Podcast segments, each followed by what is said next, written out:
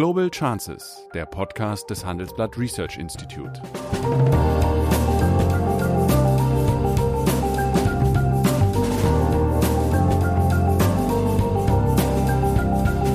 Der ehemalige Außenminister analysiert zusammen mit Professor Bert Rürup die geopolitische Lage, exklusiv für den Chefökonom, den Newsletter von Professor Rürup. Erstens teile und herrsche, also bring nicht Russland und China zu nah zueinander, zwing sie nicht in eine gemeinsame Rolle. Zweitens, lass uns dieses Bündnis demokratischer Industrienationen schließen, um die Chinesen an den Verhandlungstisch der WTO zu zwingen. Guten Tag, meine Damen und Herren. Hallo, Sigmar. Grüß dich, Bert. Kurz vor Weihnachten. Ja, und unser heutiges Gespräch ist das letzte in diesem Jahr. Ja, und da liegt es doch fast auf der Hand, dass man sich über die größten Herausforderungen und vielleicht größten Chancen des nächsten Jahres unterhalten sollte, und zwar äh, wirtschaftlich wie geopolitisch. Und wenn du damit einverstanden bist, fange ich mal mit einer ganz banalen Frage an, die aber viele auch Leser des Handelsblatts interessiert. Auf der einen Seite haben wir eine gigantische Geldmengenausweitung, die führt bei vielen ja, Lesern äh, zu einer Inflationsangst und diese Inflationsangst wird ja dann auch von Bestseller-Autoren äh, geschürt. Auf der anderen Seite waren die Zinsen für Staatsanleihen nie so billig, sodass gegenwärtig Länder wie Österreich daran denken, hundertjährige oder gar ewige Staatsanleihen auszugeben, wie sie in Britannien Ende des 18. Jahrhunderts üblich war. Irgendwas passt doch da nicht. Nämlich die äh, Investoren in diese Staatsanleihen sind ja nicht also substanziell blöder als, als andere Leute. Wie kann man sich erklären, dass auf der einen Seite äh, die Geldmengenausweitung Angst macht, aber bei professionellen Investoren, dass die bereit sind, für äh, deutsche Anleihen, äh, die zehn Jahre und länger laufen, Negativzinsen zu zahlen. Ja, vielleicht kann man es erklären äh, mit der Unterscheidung zwischen Kurzfristigkeit und Langfristigkeit. Naja, zehn Jahre ist ja schon relativ lang. Boah, für Staatsanleihen. Äh, ja, das, mehr als 30 darf Deutschland nicht. Nee, das ist so. Aber erstmal ist es so, das Land gilt als nach wie vor stabil. Äh, es gibt viele, die vermuten, dass im Ausgang der Pandemie und nach Überwindung der wirtschaftlichen Schwierigkeiten Länder wie Deutschland stärker her hervorgehen aus der Krise und andere Länder eher schwächer, also dass sie sich weiter auseinanderentwickeln. Und man geht davon aus, dass äh, Deutschland auch mit seiner im internationalen Vergleich relativ geringen Verschuldung immer in der Lage sein wird, äh, äh, seine Staatsanleihen zurückzuzahlen oder jedenfalls auch bei äh, steigenden Zinsen in der Lage sein wird, diese Zinsen zu, zu bedienen. Meine Sorge ist eher eine ganz andere. Ähm, mag das alles stimmen, dass derzeitig die Zinsen so niedrig sind, dass der Staat vor Verschuldung keine Angst haben muss. Also wenn man Geld dafür bekommt, dass man sich Geld leiht, äh, dann ist das zumindest mal auf längere Sicht kein wirkliches Risiko. Trotzdem muss ja diese unendliche Geldmengenvermehrung in der ganzen Welt, mhm. überall drucken ja die Notenbanken mhm. äh, äh, Geld, muss ja eine Konsequenz haben. Und ich glaube, dass diejenigen recht haben, die sagen, wir produzieren uns da gerade die nächste und um ein Vielfaches höhere Blase, denn dieses Geld sucht nach Anlagemöglichkeiten. Ähm, und wir haben erlebt, was passiert, wenn Geld zu billig ist. Klar. Äh, die Immobilienkrise in den USA, die am Ende zu einer weltweiten Krise geführt hat. Das ist eher meine Sorge, das meinte ich mit mittel- und langfristig, mhm. dass eine so unfassbar äh, größere Geldmenge, die den Wert aller Güter und Dienstleistungen bei weitem übersteigt, mhm dass das irgendwann eine Konsequenz haben mhm. muss. Na gut, aber wenn Deutschland, sagen wir mal, sich 30-jährige Anleihen für quasi null äh, begeben darf, macht es dann Sinn, was äh, Herr Scholz vorhat, die jetzt aufgenommenen, also Corona-Schulden ganz schnell zu tilgen?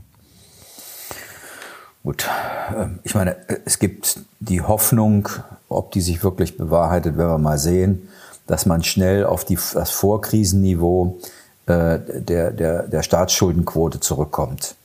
Ähm, das würde ich mal sagen, werden die entscheiden müssen, die dann ganz andere Aufgaben noch vor sich haben. Ich erinnere mal daran, dass wir gerade die Absicht haben, noch viel schneller die Transformation zur Klimaneutralität hinzubekommen. Das wird ja nicht ohne staatliche Investitionen möglich sein. Also ich bin ein bisschen zurückhaltend mit solchen Versprechungen, weil der Staat, dein Thema ist zum Beispiel die Rente und die Demografie, der, der hat ja nicht nur Pande die Pandemie vor der Brust, sondern noch ein paar andere Themen.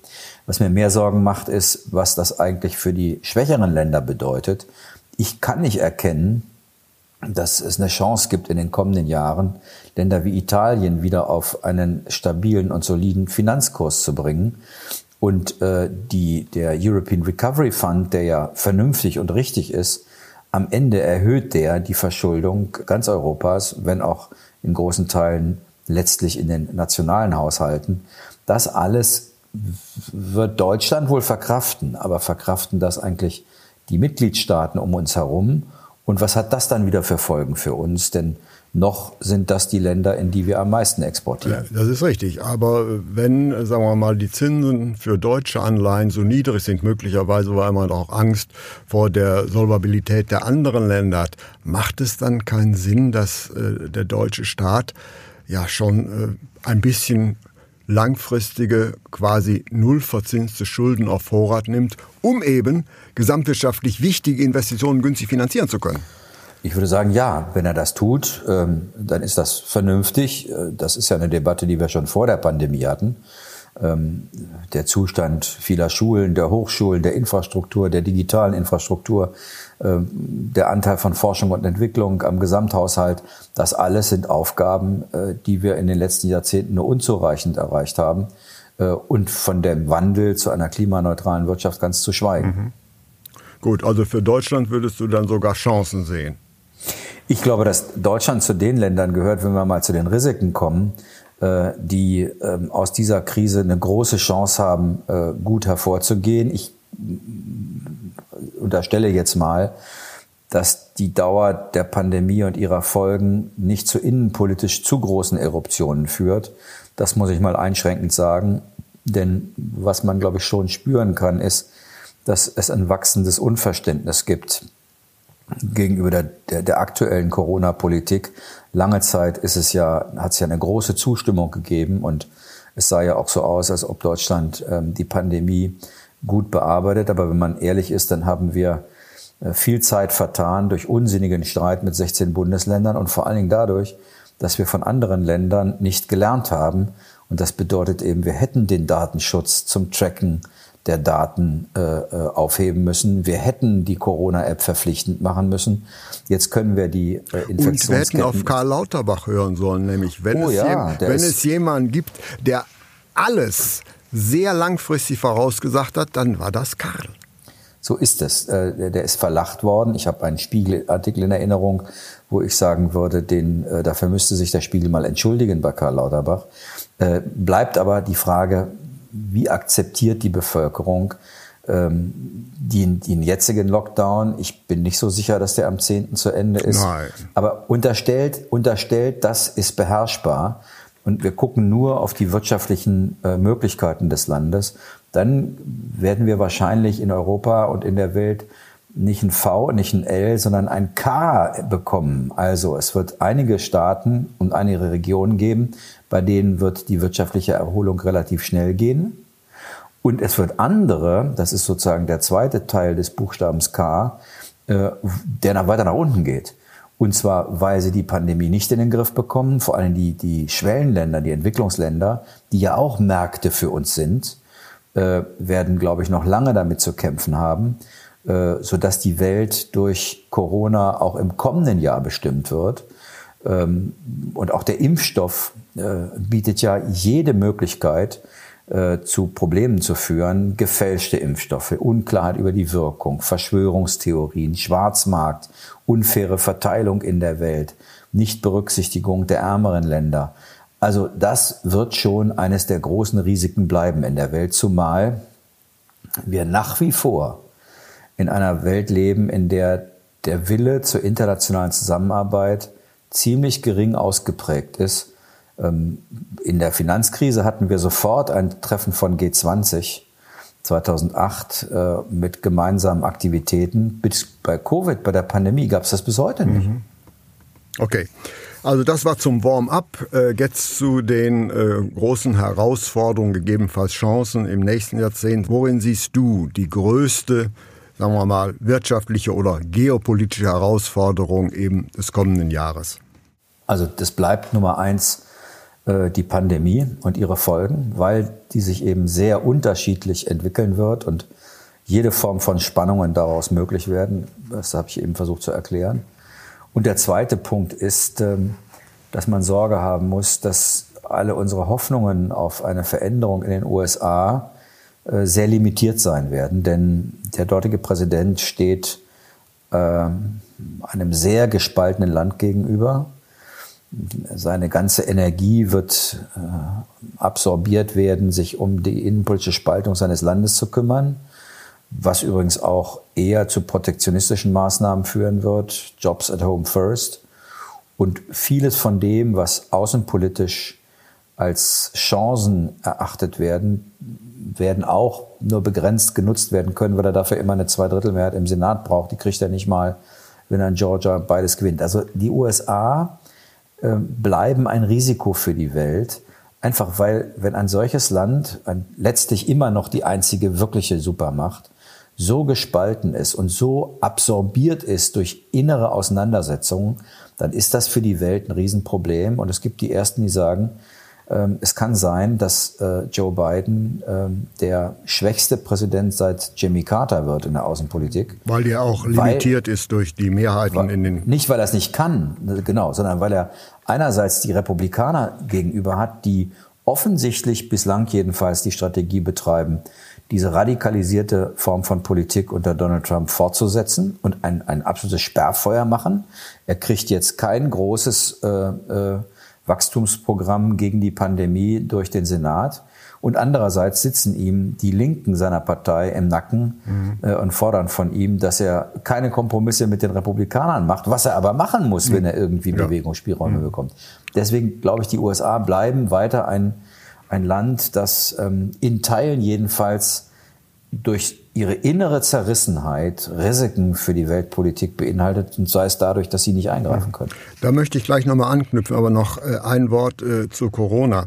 Ich wage mal die Prognose, die äh, Problematik von Corona wird, wenn wir uns mal zwei, drei Jahre in die Zukunft versetzen, äh, sehr überschaubar sein. An AIDS sind bislang 32 Millionen Menschen gestorben. An Corona 1,5 Millionen und gegen Corona gibt es eine Impfung. Von AIDS redet heute niemand mehr. Also insofern, äh, ich, ich glaube. Das ist einen großen die, Unterschied zu AIDS. Ja, ja, aber. Ein Riesenunterschied. Ich, das ist wohl wahr, aber ich glaube, äh, sagen wir mal, das Gedächtnis, was so äh, Pandemien und Krisen angeht, der Menschheit ist äh, relativ kurz. Also insofern gibt es da gegenwärtig gewaltige Verwerfungen, aber äh, die langfristigen Perspektiven werden dadurch hoffentlich in einem begrenzten Maße eingedrückt. Aber nun. Also ich hoffe, dass du recht hast, aber der Vergleich mit AIDS hinkt an jeder Ecke. Ja. Das ist eine, eine Krankheit, die die Ökonomien der Welt nicht zeitgleich äh, sozusagen auf negatives Wachstum gedrückt Richtig. hat. Das ist, ja. Eine, ja, ja. das ist eine, ist eine Krankheit, die Teile der Bevölkerung erfasst hat, aber bei weitem nicht, nicht, die gesamte alle. Bevölkerung. Es hat nicht zum Lockdown geführt und vor allen Dingen der, der, der, das Risiko, das ich halt sehe, ist, dass die Spaltung der Welt zunehmen wird, mhm. Äh, dass einige gut rauskommen und andere ganz ja. schlecht. Das ist das Risiko, das ich bei, bei Covid sehe. Ja, ich, ich teile ja deine Ansicht. Man wollte aber nur mal sagen, also was, was sagen wir mal, die Anzahl der Toten angeht, so hat man hier eine, ein bisschen eine selektive Wahrnehmung, aber in der Analyse sind wir einig. Aber ich knüpfe an deine äh, Antwort äh, eben an. Das heißt, Amerika wird sich weniger ändern in der Politik, als man glaubt, gewollt oder ungewollt. Aber auf der anderen Seite müssen wir doch konstatieren, dass China wirtschaftlich und geopolitisch gestärkt aus der Pandemie herauskommen wird oder herausgekommen ist. Das ist, glaube ich, unstrittig. Ja. Und könnte das nicht, und das sehe ich beispielsweise ein großes geopolitisches Risiko dazu führen, dass äh, das erstarkte China ja dazu führen wird, dass perspektivisch Taiwan zu dem wird, was Berlin in der zweiten Hälfte des vergangenen Jahrhunderts war, sprich zum Zentrum des Konfliktes zwischen Ost und West. Jedenfalls ist es so, dass es die ersten Hinweise darauf gibt, dass ähm, die militärische Präsenz Chinas und der USA in dieser Region so groß ist, dass äh, ungewollte militärische Zwischenfälle möglich sind. Und sowas hat ja immer, äh, also sozusagen militärischer Konflikt bei Accident und nicht bei Planung oder Strategie.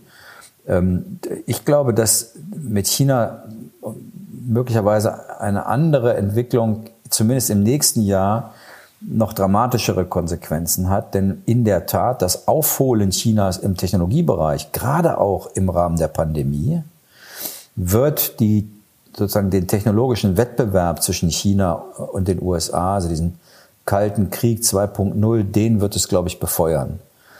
Ähm, und die Frage ist für uns Europäer, äh, gehen wir eigentlich weiter in die Richtung, dass in der digitalen Welt sozusagen zwei Welten entstehen. Eine dominiert durch chinesische Technologie und eine dominiert durch amerikanische. Das ist für uns ökonomisch äh, natürlich eine Katastrophe. Worauf soll eigentlich ein deutscher Unternehmer, ein europäisches Unternehmen dann setzen?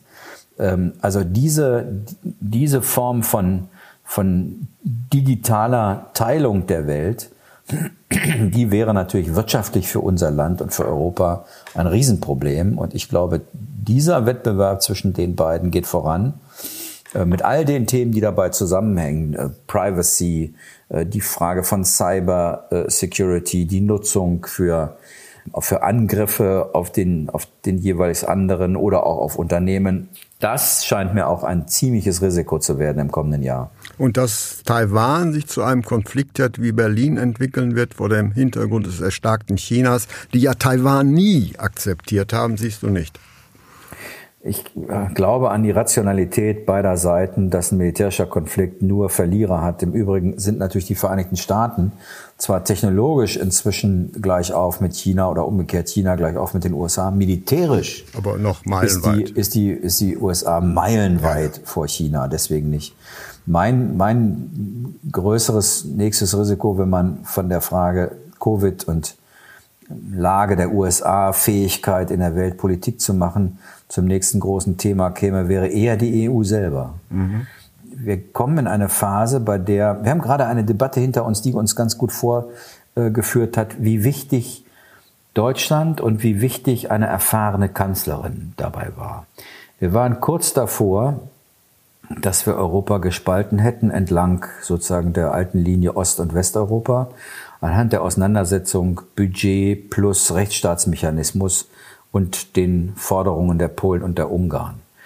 Ähm, auf der einen Seite äh, ein Teil der nordeuropäischen Länder, aber auch Frankreich, die gesagt haben, keine Kompromisse mehr. Und auf der anderen Seite eine völlig verhärtete Situation bei Polen und Ungarn. Und hätte es Angela Merkel nicht gegeben und dies Gewicht Deutschlands, dann glaube ich, wäre, hätten wir mit schweren Konsequenzen für den inneren Zusammenhalt der EU rechnen müssen. Und dann könnten wir uns alle diese Reden von größeres Gewicht der EU in der Welt, globaler Akteur, alle sparen, weil ja jetzt schon der Blick auf Europa ein sehr skeptischer ist, nachdem die Briten gegangen sind. Eine Teilung in Ost- und Westeuropa äh, wäre, glaube ich, noch viel schlimmer gewesen. Worauf ich hinaus will, ist, das Risiko, auf das wir zusteuern, ist, dass wir in einer Transitionsphase sind, wo Deutschlands starke Kanzlerin auf dem Ausgang ist, der nächste Kanzler eine Weile brauchen wird und auch Frankreich nicht in der Lage ist, die Führung Europas zu übernehmen, weil es ökonomisch schwach ist, weil Macron unter Druck ist und weil auch dort der nächste Präsidentschaftswahlkampf kommt.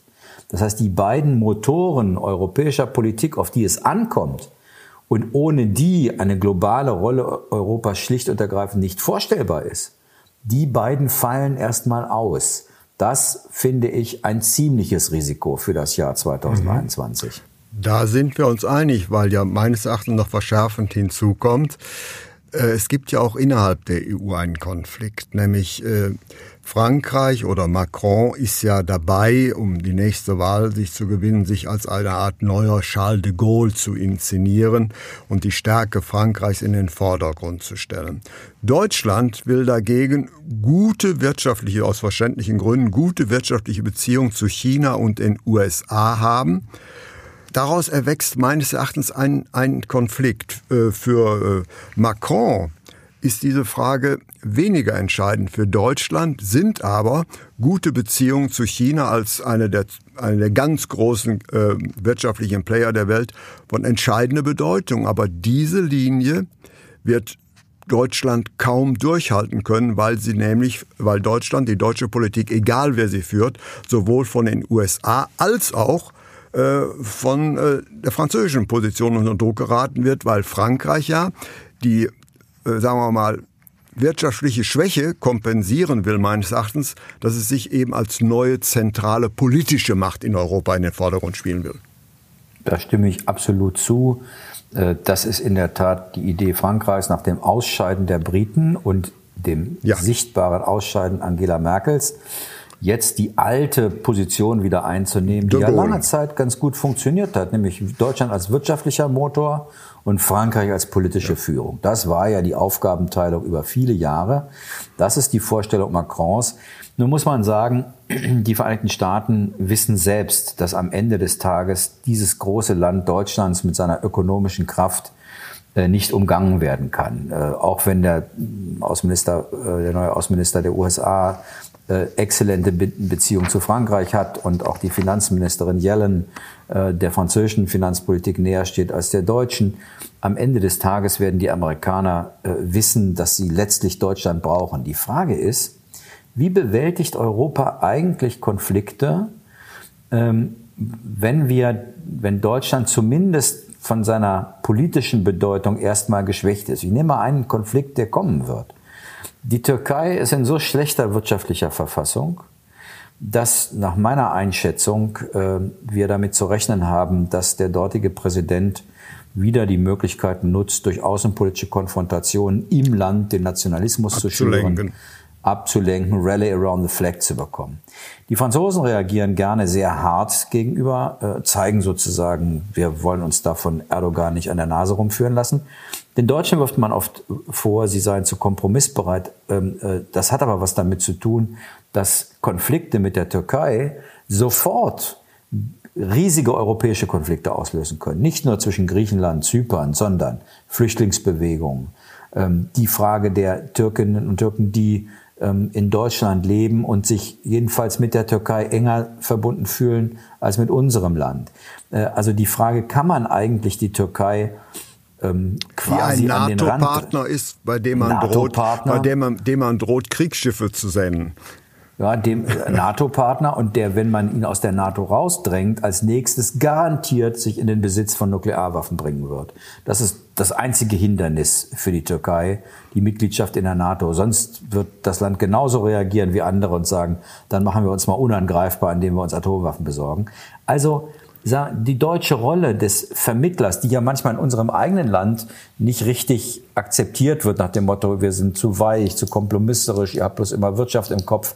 In Wahrheit hat das was damit zu tun, politische Risiken auch zu vermeiden. Es ist ja schnell gesagt, jetzt aber mal hart reagieren, wenn man die Konsequenzen nicht mhm. tragen muss. Äh, und die Tatsache, dass Deutschland dort jetzt erstmal für eine Weile ausfallen wird, und Frankreich wegen der Schwäche Macrons, der innenpolitischen Schwäche, aber auch wegen der bevorstehenden Wahlen diese Rolle, die er gerne hätte, gar nicht so richtig ausfüllen kann.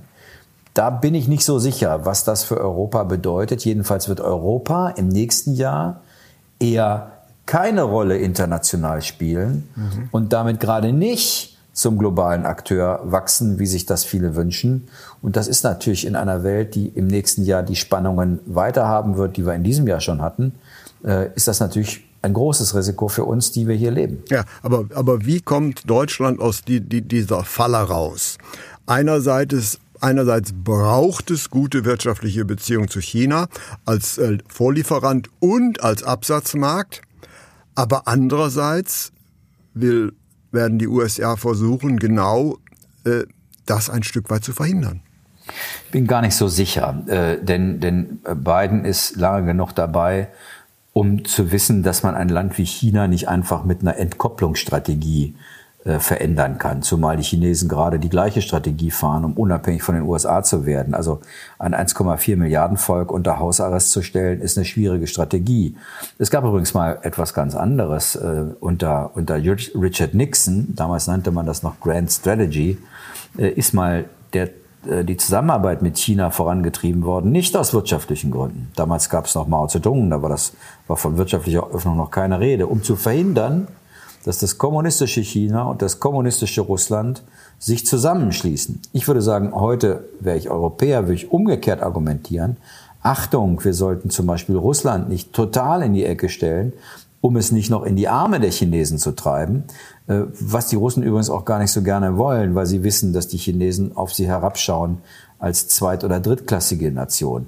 Und mit den Amerikanern über die Frage zu reden, erstens teile und herrsche, also bring nicht Russland und China zu nah zueinander, zwing sie nicht in eine gemeinsame Rolle. Zweitens, lass uns dieses Bündnis demokratischer Industrienationen schließen, um die Chinesen an den Verhandlungstisch der WTO zu zwingen.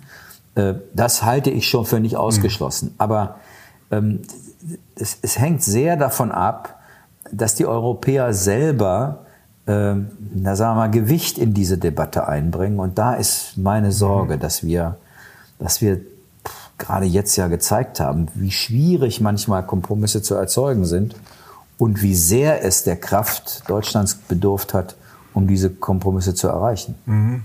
Aber wir haben ja jetzt, und das wäre meine letzte Frage an dich, wir haben ja jetzt eine Reihe von offenen Fragen und offenen Problemfeldern diskutiert. Nun haben wir aber im nächsten Jahr äh, Bundestagswahl. Glaubst du, dass äh, Deutschland im nächsten Jahr, was einiges wichtig wäre, die deutsche Politik, außenpolitisch sprachfähig sein wird?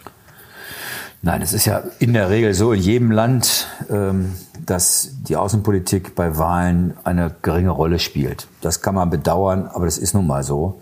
Das werden wir auch nicht so einfach verändern. Äh, Clinton hat mal gesagt, it's the economy stupid. Also haben die mhm. Leute Arbeit, haben sie Einkommen, wie entwickeln sich die, die Lebensbedingungen, das interessiert Menschen. Trotzdem wünsche ich mir eigentlich, dass es eine aufgeklärte Debatte in Deutschland über Deutschlands Rolle in der Welt gibt. Wir erleben gerade eine geradezu abenteuerliche Auseinandersetzung der SPD mit dem Thema Drohneneinsatz bei der ja. Bundeswehr. Äh, die, die zeigt, dass hier offensichtlich meine oder unsere Partei eigentlich unernst diese Debatte. So ist, genau so ist es. Eine völlig unernste Debatte treibt mit abenteuerlichen Vergleichen. Der Krieg in Aserbaidschan und Bergkarabach habe gezeigt, dass man Drohnen auch als Angriffswaffe einsetzen kann. Naja, das kann man mit jeder Waffe. Die, das ist ja damit das Prinzip einer man, Waffe. Naja, damit unterstellt man ja letztlich der Bundeswehr oder der NATO, sie würde sich so verhalten äh, wie, wie die Kriegsteilnehmer dort, was ja verrückt ist. Ähm, und ich kann den Unterschied zwischen einem äh, mit einem Piloten bemannten Flugzeug, das Maschinengewehre und Bomben hat, zu einer unbemannten Drohne nicht so richtig erkennen, jedenfalls nicht, was die Aggressionshaltung angeht, äh, was den Schutz der Soldaten angeht. Da, glaube ich, gibt es große Unterschiede. Aber da, statt darüber zu debattieren, also die Frage zu stellen, was passiert in der Welt? Was hat das für Europa für Konsequenzen? Und was bedeutet das für Deutschland? Und diesmal durchzudeklinieren, ökonomisch, in der Souveränitätsdebatte, äh, was den Euro angeht und natürlich auch verteidigungspolitisch. Das würde man sich wünschen, aber dieses kleine Beispiel zeigt schon, dass wir selbst bei so einem Mini-Thema Drohnen, was wir seit acht Jahren debattieren, äh, wo im Koalitionsvertrag klare Verabredungen drin sind, auf einmal eine Partei sich sozusagen aus, aus linkem Populismus aus der, aus der Debatte verabschiedet. Und deswegen befürchte ich, wir werden eine solche Diskussion über die Rolle Deutschlands äh, in der Welt nicht erleben. Ja, ja, meine Damen und Herren, wir haben jetzt äh, wir haben auch sehr viele Fragen, interessante Fragen angeschnitten, aber wenig beantwortet. Das heißt, wir haben noch äh, sehr viel Stoff für weitere Dialoge. Auf jeden Fall äh, möchte ich mich bei dir bedanken. Wir haben die Gespräche mit dir Spaß gemacht und ich wünsche dir und deiner Familie, dass du gut aus 2021 oder dass ihr gut aus 2021 herauskommen möget. Das ist nämlich in aller Regel viel, viel schwieriger als der traditionelle gute Rutsch rein. Also, Das ist wahr. Ja. Das wünschen wir allen unseren Zuhörerinnen und Zuhörern. Ja. Auf Dankeschön. bald im neuen Bis Jahr. Bis dann. Tschüss. Was wissen Sie über das Jahr 2020? Ziehen Sie mit uns Bilanz und testen Sie, wie gut Sie über die wichtigsten Geschehnisse informiert sind. Beantworten Sie im großen Handelsblatt Jahresquiz täglich drei Fragen und nutzen Sie die Chance, exklusive Preise im Gesamtwert von 20.000 Euro zu gewinnen. Jetzt mitmachen auf handelsblatt.com slash Jahresquiz 2020. Mehr Informationen finden Sie in den Show Notes.